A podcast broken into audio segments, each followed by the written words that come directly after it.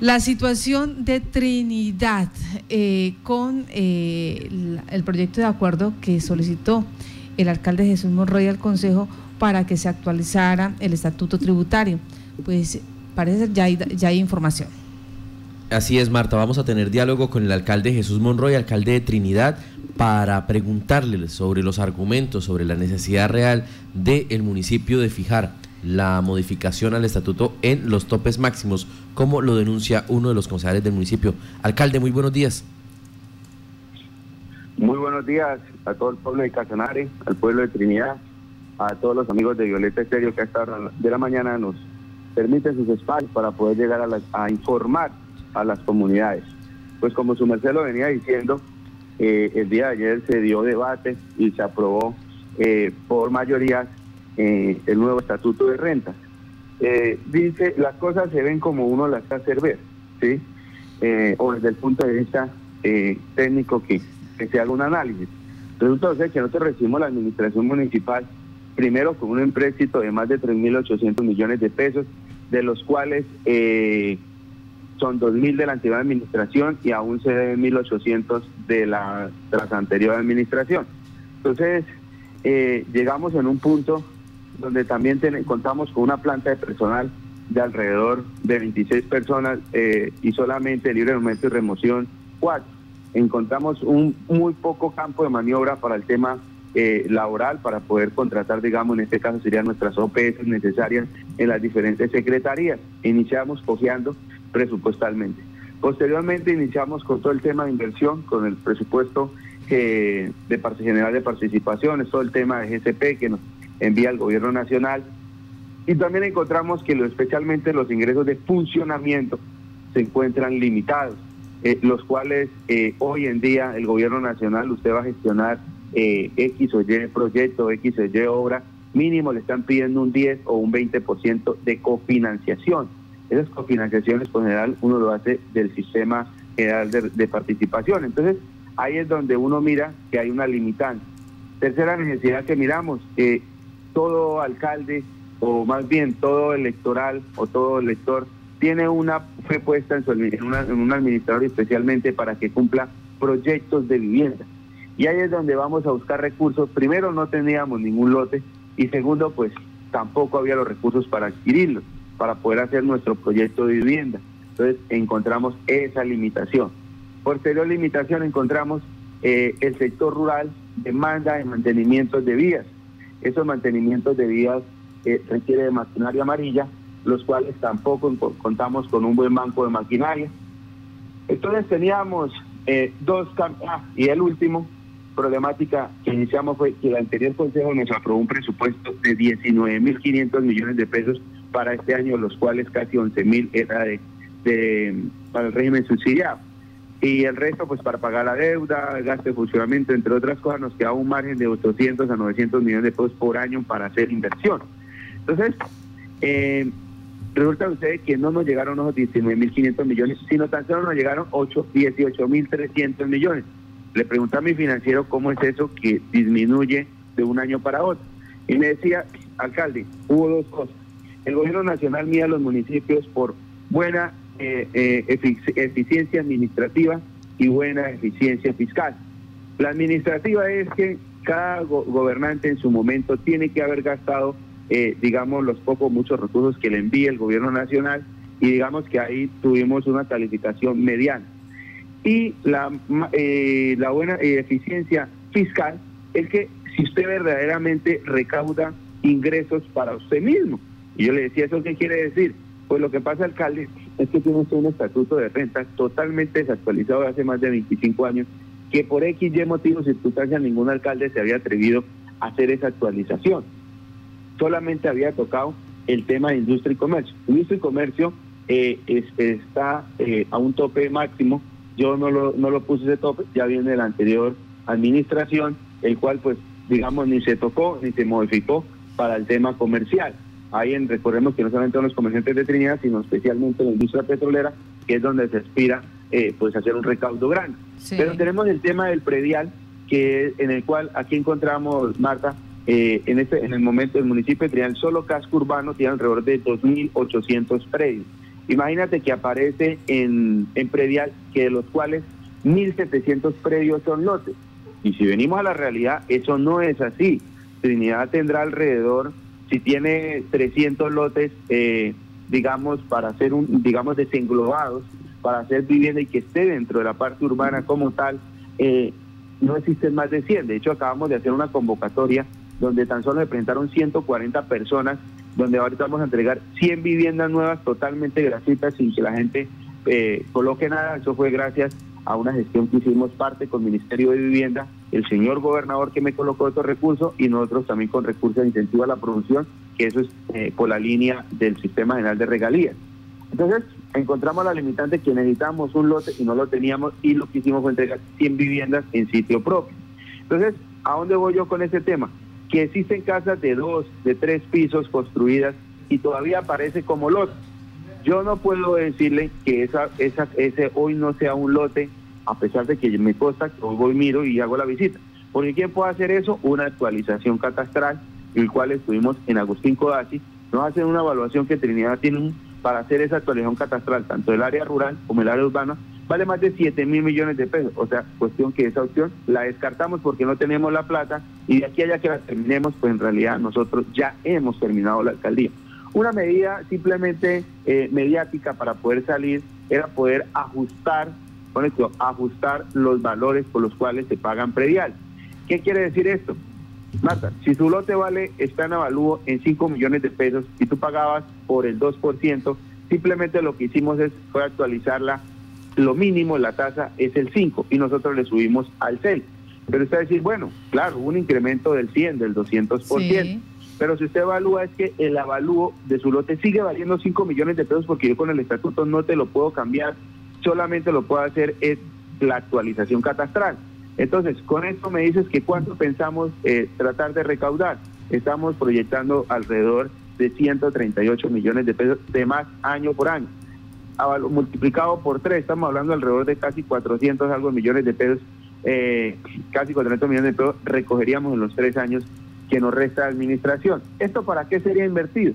Uno, tenemos la necesidad urgente de comprar un lote y dos, de comprar, eh, aunque sea una volqueta y proyectando con otros recursos eh, propios del municipio, poder ver si alcanzamos para comprar eh, una pajarita, aunque yo sé que si compro lo uno no me alcanza con lo otro, con ese realmente adicional, pero más los que fijo igual recogemos, se va a unir una sola bolsa porque se necesita. Se generó una discordia especialmente con el tema arrocero. Pero es que recordemos que el tema arrocero, eh, obviamente son gente trabajadora, luchadora, yo, y que obviamente tienen muchos impuestos pero muchos de ellos, o se puede decir que ninguno, estaba llegando a la alcaldía. ¿Por qué? El primero es el tema del IVA, llega a la DIA. El segundo es el tema de la industria y comercio. ¿A quién lo va a pagar? Pues lo debe pagar los molinos. Entonces, lleva usted el arroz. Entonces, ¿quién se beneficia de industria y comercio? Pobre, Nunchía, Yopal, Aguazú. ¿Dónde están ubicados los molinos? Trinidad es el municipio, ha sido entre el primero y el segundo municipio más arrocero que más siembra en el departamento, pero los tributos de la del, actividad del arroz nosotros no beneficiamos en absolutamente nada. Que obviamente genera una economía, indiscutiblemente, obvio que sí, pero a nivel municipio o a nivel alcaldía no recauda nada. Y sí nos demanda una cantidad eh, de esfuerzos para los mantenimientos de las vías. Obvio, las vías se tienen que dañar por el paso de volquetas, por el paso de tractomulas, pero vamos a hacer un mantenimiento, Marta, y no encontramos los recursos. Entonces, proporcionalmente se le aumentó eh, un, plus que yo creo que eso no eso no suma más de 3 mil pesos por hectárea cada rosero que debe pagar. Yo creo que eso es algo más, más simbólico que de otra cosa. Entonces, de pronto, el concejal, otros, eh, sabemos que del Partido Liberal, oposición, pues simplemente decidió votar negativo por este motivos, las cuales pues, no soy quien para cuestionarlas, eh, pero digamos, esa era una salida rápida y efectiva para poder salir medianamente de la crisis que se encuentra la alcaldía, porque yo pienso que es peor hacer un endeudamiento. Sí, señor. Ah, permítame un segundo. Alcalde, usted nos habla del tema de los arroceros y que quienes se eh, ven beneficiados son los molinos, que sería donde se pagaría el impuesto. Pero ¿acaso el impuesto, no, el hecho generador no se da en el municipio, que es donde se cultiva? No, no, mire que es algo absurdo. Yo, yo, también pensé lo mismo y, y resulta que no. Eh, resulta usted que es donde se lleva eh, el destino final del producto. Eso es como eh, ellos, como normalmente el arrocero no es una empresa, es una persona natural. Entonces normalmente ellos qué hacen, se lo venden a la empresa y quieren la empresa del molino y el molino por estar ubicado en Pobre, en Unchía, en Agua Azul, en Yopal, debe pagar su industria y comercio ese en el lugar donde está. ¿sí? Eso es prácticamente que como recordemos que el arrocero como tal no es un comerciante, es un agricultor. Entonces, obviamente no, no le va a aplicar a él directamente la industria y comercio.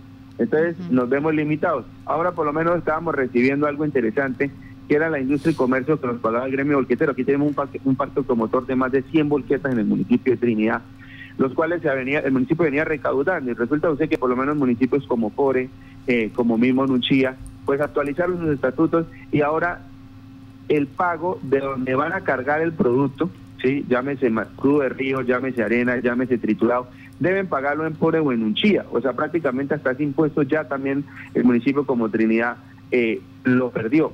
Entonces lo que hicimos fue algo parecido con el arroz, que de aquí sí sale la materia prima, pero no se llama industria y comercio, simplemente lo que se le llama es, eh, inclusive no es ni un impuesto nuevo, lo que se llama, lo que sería un reajuste a la tasa donde las fincas que siembran arroz.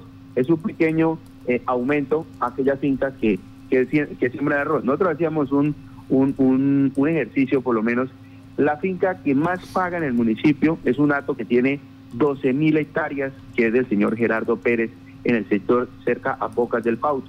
Son 12 mil hectáreas. Y te puedes imaginar cuánto está pagando en, en predial. No está pagando sino 4 millones 300 mil pesos por 12 mil hectáreas.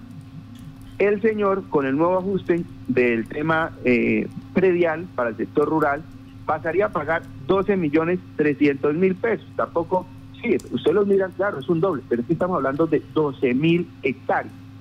Una persona del común en Trinidad mm, está alrededor de 200 a 300 hectáreas, que por lo general pagaba 70, 80 mil pesos máximo.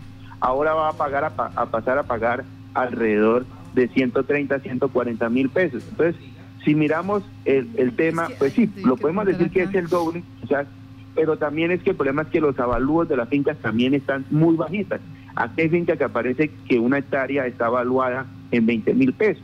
Entonces, desde que no le subamos el avalúo a la finca, porque realmente no lo puedo hacer, así usted le puede subir los porcentajes, tampoco el valor final va a ser eh, otro tanto. Entonces, de pronto, eso es lo que a veces no lo, no lo sabemos explicar quería preguntarle exactamente eso, si dentro de la normatividad tributaria en Colombia se puede hacer ese ajuste a, los impuestos, a las tasas, a los gravámenes, sin haber hecho la actualización catastral. Eh, sí, claro, porque tú le estás agregando simplemente el porcentaje.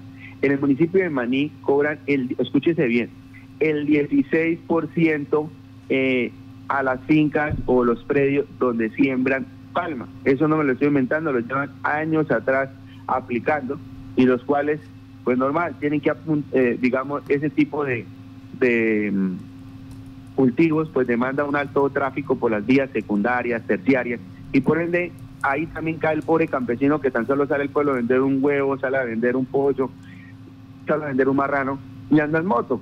¿Sí? Entonces también tiene que sufrir la inclemencia de la vía porque el arrocero o porque el palmero la dañó. Entonces, ¿qué tiene uno no puede decir como alcalde? No, pues dígale al arrocero que la arregle. No, porque es obligación las vías terciarias del alcalde darle solución o mantenimientos eh, como sea posible. Entonces, ahí es donde necesitamos los recursos eh, para poder, o más en la maquinaria, para poder hacer ese tipo de mantenimiento. Y yo creo que lo más justo es que eh, no es lo mismo un señor campesino que anda en su moto, al pronto el agricultor que tiene que demandar el tráfico una tractomula o una volqueta y es lo más natural para poder crecer, ¿sí? Yo no estoy en contra del arroz, de pronto quiero dar esa claridad, ¿sí? Yo no estoy en contra, simplemente que necesitamos parte de un tributo. Ahora, hemos hecho un análisis profundo en el municipio de Trinidad, donde el 100 de, de cada 100 arroceros, casi 60 a 70 arroceros son ni siquiera de Casanares, son de otro departamento, que simplemente alquilan tierras porque Trinidad las tierras, un ejemplo, si usted alquila una, una hectárea en Agua Azul puede valer 700, 800 mil pesos y en Trinidad pues pagan 250, 300 mil pesos por una hectárea. La calidad de la tierra pues obviamente puede ser mucho, hasta mucho mejor acá, pero el estado de las vías pues no son pavimentadas y las deterioran. Entonces, ver que prácticamente Trinidad se estaba llenando del tema del arroz porque las hectáreas simplemente es más barato. Y el dueño de la finca pues arrienda porque dice, bueno, me da más arrendar una hectárea de arroz que no tener una vaca en el potrero. Permítame, estamos hablando estamos, estamos hablando de cuántas hectáreas se estarían arrendando para sembrar arroz en Trinidad. En Trinidad el último censo eh, quedó en 35 mil hectáreas de arroz. Se sembraron. No sabemos este año si va a aumentar o va a disminuir. Eso es lo que tenemos por censo. Ahora, recuerde que yo más que, eh, obviamente, hablar de, hectáreas, es que yo lo que hago es en cuánto está el avalúo de la finca donde está sembrando arroz y lo multiplico por un nuevo porcentaje y ya. Pero como tal no le voy a medir con un topógrafo, decir, oiga, usted está sembrando 100 o está sembrando 200 hectáreas. Si el finquero o el arrocero dice, no, pero es que la finca tiene 500 hectáreas y usted me va a cobrar y yo solamente estoy sembrando 100, pues listo, digamos que lo podemos grabar, pero entonces tendríamos que pagar el servicio de la topografía. Si, se pone a hacer cuentas, el, el, señor arrocero le sale más barato pagar el globalizado que ponerse a pagar el servicio un topógrafo que es mucho más. O sea, es que de verdad lo que se está aumentando es irrisorio, de verdad, para de pronto eh, llegar hasta pagar un topógrafo. Entonces prácticamente eh, el arrocero, si un ejemplo, la FICA está pagando 200 mil pesos de impuestos y por ser arrocero lo va a cobrar 350, está pagando 150 mil pesos de más. Llevan un topógrafo, ¿cuánto le vale? Les, sale mejor pagar 150 mil pesos de más. Ahora, se va a fijar ese, ese, ese recibo del arroz, se va al inicio del año, todos los predios comunes y corrientes se le va a llevar eh, su impuesto de predial. Y si no, la administración corrobora o el mismo finquero viene e informa de que arrendó o que él mismo sembró para arroz, pues simplemente alrededor de do, el, por alrededor de mayo eh, la administración municipal estaría llevando un nuevo recibo adicional por el pago del arroz. ¿Esto qué quiere decir? Que el dueño de la finca se arrendó, no le puede decir, no es que ahora tiene que pagarme 100 mil o 200 mil pesos más por hectárea se quiere que lo de sembrar. No, simplemente permítame el recibo que les pidió la alcaldía por el aumento por ser arroz y yo lo pago como arrocero, si es, si es el caso de un arrendatario. ¿Sí? Sí, señor. Entonces, digamos, está muy bien organizado y fundamentado eh, el tema. Alcalde Jesús Monroy, muchas gracias por estar en Contacto Noticias. A usted y a todos los amigos del departamento de Casanar, el municipio de Trinidad, eh, a ustedes, eh, Violeta Estéreo, que nos permite nuevamente llegar a estos espacios y de informar y de pronto darle la cara verdaderamente eh, la real eh, el por qué se hizo este estatuto de renta. Sí, aunque aquí me llega una última pregunta, supongo que es de Trinidad, me dice, pero ¿por qué en este momento, en pandemia? Bueno, eso es un tema que nosotros veníamos organizando. Mire, si nos ponemos a esperar que pase la pandemia y al contrario, la pandemia nos está demandando cada día más gastos, ¿sí? cada día más gastos y más compromiso. Yo no puedo decir como alcalde municipal campesino, yo le arreglo la vía cuando pase la pandemia o decir voy a hacer proyectos de vivienda cuando pase la pandemia, o voy a hacer obras cuando pase la pandemia, o voy a requerir eh, necesidades y obligaciones que tiene la alcaldía cuando pase la pandemia. Entonces, eh, mirar que el gobierno nacional, eh, digamos, el estatuto lo, lo, colocamos en enero y que en el inicio del año igual se entra a regir a partir del primero de enero, no ya. Entonces, en este caso, el tema de, de, este pago de impuestos no es mayor cosa que va a afectar los los contribuyentes. Y el gobierno nacional en este momento, si usted antes mira, eh, está proyectando antes endeudar el país para el tema de la pandemia, para el tema de los desastres naturales que ha habido. Y yo vuelvo y le digo, no soy de la hipótesis de endeudar un municipio, porque pienso que es lo más eh, incómodo posible que uno endeude para que otro venga y pague, ¿sí? Y, donde no le deja un poco margen de maniobra a un municipio para, para poder maniobrar y poder sacar proyectos adelante. Yo sé que en el momento va a ser traumático, lo entiendo, y pronto si lo cuando llegue la gente y les lleve, les llegue su verdadero recibo, se dar cuenta que no es mayor cosa. Y mejor aún, cuando lleguemos con obras o con, o con actividades eh, realizables y que se puedan mostrar y decir, mire, aquí triniteños están sus impuestos, la gente nos dará la razón, la gente nos dará la razón. Y si comparamos con municipios como Orojue, como San Luis, eh, que estamos al mismo nivel de categoría, al mismo nivel de población, al mismo nivel de actividades económicas, casi con las mismas necesidades, tienen los estatutos ya actualizados y están recaudando mucho más recursos que lo, que lo que recoge Trinidad y lo pueden corroborar el día que quieran. Oroco está recibiendo por recursos propios está recogiendo casi 7 mil millones de pesos al año. Nosotros antes recogemos alrededor de 1.200 millones de pesos al año. Salir de Palenque está recogiendo 2.300 millones de pesos por eh, recursos propios eh, y eh, tiene las mismas características, es más, hasta una población mucho más pequeña que Trinidad. Entonces, mirar que si nos miramos a otro municipio, nos comparamos, de verdad que lo estamos haciendo porque si no también año a año el gobierno nacional nos va a estar castigando por deficiencia fiscal y también es otro, otro castigo que hemos recibido de año a año por no hacer la actualización. Entonces, en este caso no es actualización, sino es solamente el estatuto de renta, más no la actualización catastral, que es el que verdaderamente le coloca el valor real a los predios. ¿sí? ¿Y para cuándo es este, esa actualización catastral?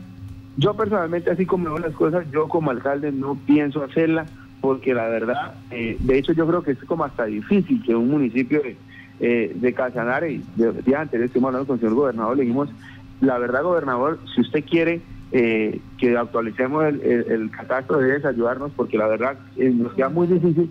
Imagínense yo sacar 7 mil millones de pesos, quedarme dos o tres años sin, sin invertir en otra cosa y, y, y sí por el contrario y al final pues la gente va a recibir un mayor eh, tasa tributaria o, de pago y fuera de eso pues tampoco mostré obra. Entonces eso es preocupante. Ahora recordemos que el 15% de lo que se recaude no es para la alcaldía, es para la corporación, para Corporinoquia. Entonces mirar que también todos esos recursos no le quedan a uno libres para invertir. Alcalde, eh, pues el, tema ha generado bastantes reacciones en, redes sociales y quiero trasladarle algunas preguntas que están haciendo nuestros seguidores. Eh, alcalde, usted decía que iba a traer obras porque era el alcalde que tenía la línea del gobierno amigo con la administración departamental, senadora y presidente. ¿Qué decir respecto a esto? No, que efectivamente esas palabras tal cual textualmente yo las dije, no, eh, y por el contrario yo estoy seguro, pero nuevamente volvíamos a lo mismo. Hablemos del gobierno nacional porque de pronto es algo que aún más recalqué porque para ese entonces no sabíamos si Salomón iba o no iba a ser gobernador. Pero digamos que lo que sí tenía fijo en su momento era el presidente, la senadora y el representante. Y Trinidad, Dios mediante me va a llegar un sacudete, el cual me toca llegar a cofinanciar un 20%, con esfuerzo, con las uñas, recogimos el recurso. Pero si yo no hubiera tenido el recurso, pues simplemente el proyecto se cae, por más amigo del presidente, por más amigo el que fuera. Eh, segundo, eh, también se va a venir ahorita el tema de una cancha cubierta para el sector eh, de la vereda La Morita. Me exigieron, yo estoy planteando un 10%, creo que me lo aceptaron porque me estaban pidiendo un 20% de cofinanciación, donde yo no hubiera tenido el recurso, pues que caen los proyectos, por más amigos que sea. Entonces, eh, mira nomás el gobernador, ahorita en pactos por Casanare, son 500 mil millones de pesos, de los cuales le dijo el gobierno nacional, tenga gobernador, yo te aporto 300 mil millones de pesos, pero usted ponga 200 mil. Es algo que hoy en día toca cofinanciar, quiera uno o no quiera, porque así son las políticas del gobierno. Entonces, eh, mirar que si llega un alcalde, por más, es más, ahorita estamos proyectando inclusive un proyecto de vivienda rural del cual la administración tiene que cofinanciar el 50% del Ministerio de Vivienda. Ahora, claro, somos amigos del gobierno, pasamos el proyecto, hacemos la gestión, nos escuchan. Pero si no tengo la cofinanciación, pues volvemos y quedamos lo mismo. Entonces, esa es la importancia de tener recursos del sistema general de participaciones para poder tener maniobra para poder gestionar estos proyectos. Y Dios mediante, en el 2000, ya este año que han aprobado varios proyectos que no son del departamento, que no son del municipio, sino son del gobierno nacional. 50 mil millones de pesos para la vía Trinidad Bocas del Pauto, 3 mil millones de pesos para la escuela por vía de Guachiría a Bocas del Pauto, donde nunca en la historia de este municipio habían traído un solo berraco peso del gobierno nacional. Del departamento sí, claro, porque normalmente los gobernadores tienen que invertir en todos los municipios, pero el gobierno nacional esto no se había visto y poco a poco el tiempo nos dará la razón. Y yo entiendo a la oposición que pues es normal, es normal eh, uno de pronto sentirse incómodo porque de pronto no hacen lo que ellos quieren y en el trasfondo de ellos lo que ellos quieren es que me vaya mal en la administración para de pronto justificar que hubiera sido mejor otra opción a elegir. Entonces, pero no quiero entrar en ese juego, sino que Dios y el pueblo son quien debe juzgar. Alcalde, eh, también nos, nos, nos dicen acá que se, se, se necesitaba una actualización catastral para subir los impuestos. ¿Por qué se presentó primero el presupuesto del municipio y luego la actualización del estatuto de renta? Porque nuevamente digo, mire, si yo hago una actualización catastral, de verdad que eso sí hace pagar hartos recursos a la gente imagínate, si, si, en su, si en su lote vale 5 millones de pesos y usted construyó una casa de tres pisos, con la actualización catastral le digo, venga, ese lote no es lote, sino esa casa en real vale 300, 400 millones de pesos y ahora sí lo pongo a pagar 2, 3, 4, 5 millones de pesos por esa casa. Mientras que lo que yo le estoy subiendo ahorita es prácticamente su lote sigue valiendo 5 millones a pesar que ya es una casa y simplemente pagar 8 mil pesos vas a pagar 13 o 15 mil pesos. Entonces, ve la diferencia. Y dos, porque valen 7 mil millones de pesos y yo no los tengo y toca pagarlos por adelantado para que le pueda iniciar el único ente regulador que llama el Agustín Codazzi, que es el que puede hacer eso, me cobra por adelantado. Si a mí me cobrara en cuotas, pues de pronto. Y yo diría, bueno, listo, lo actualizo, que el siguiente alcalde siga le pagando a cuotas al Agustín Codazzi. No, es primero me paga y después le hago la actualización. O sea, no puedo, si le estoy diciendo que solamente tengo 800 millones de pesos actualmente al año para poder hacer inversión, ¿a qué hora puedo sacar 7 mil millones de pesos? Y yo no puedo sacar de regalías para eso, que gracias a Dios, con la reforma de la regalía, esa es la moral que medio tenemos para poder generar eh, recursos eh, y poder invertir también al municipio. Y yo hoy públicamente doy gracias al gobierno nacional, doy gracias al señor gobernador, porque de no ser por ello, la verdad, no sé cómo hubiera cumplido mi programa de gobierno o mi plan de desarrollo que aprobaron. Alcalde, muchas gracias, que tenga buen día. a ustedes, Dios me los bendiga.